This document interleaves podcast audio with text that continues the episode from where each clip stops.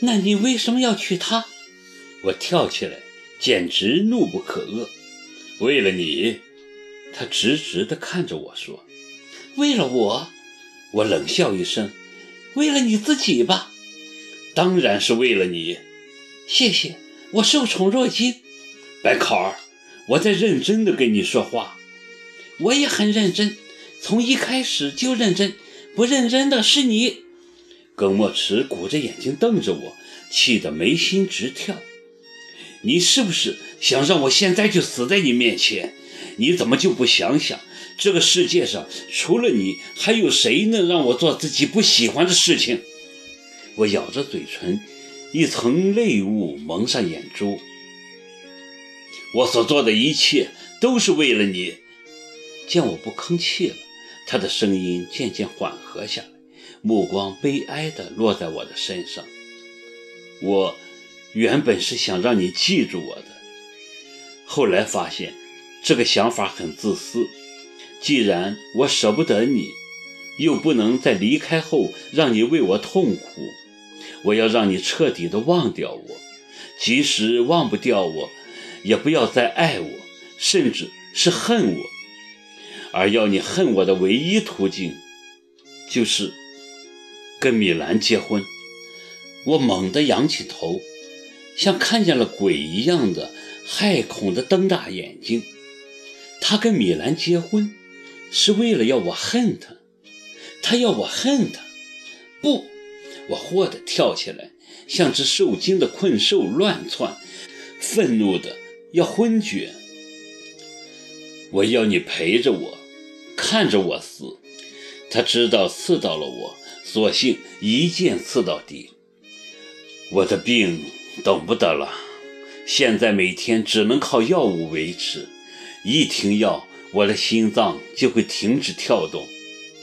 我不想到死还被那个庸俗的女人烦，有她在身边，我只会死得更快。待在你的身边，我才会死得更快。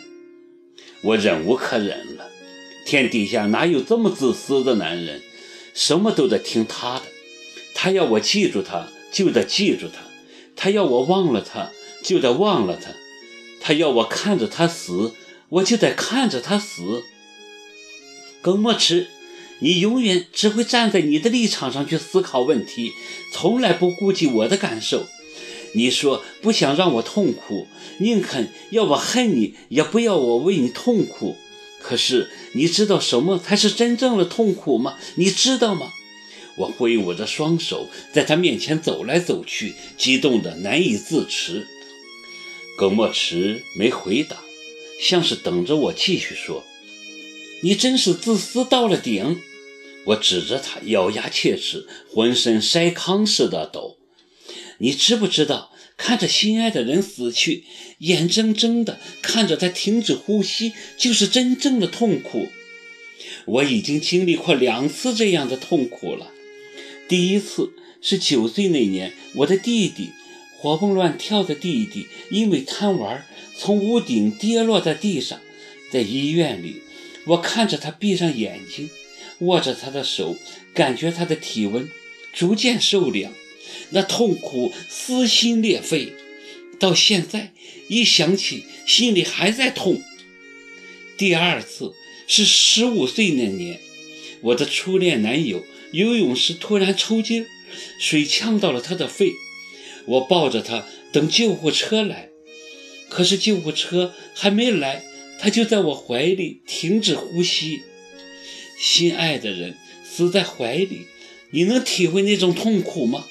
你永远不懂。现在你又要我重复一次那样的剜心之痛，你不觉得你太自私吗？你的眼里、心里永远只有你自己。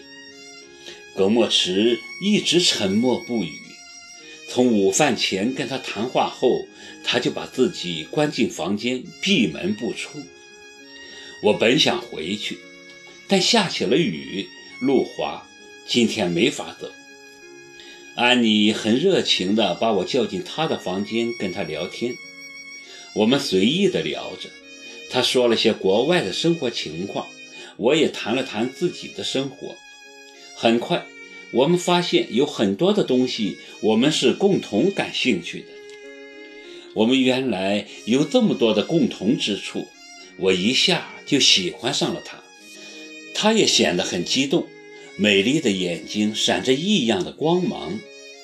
他甚至翻出儿时的影集给我看，照片中的他俏皮可爱，眼睛从小就那么大，像个洋娃娃。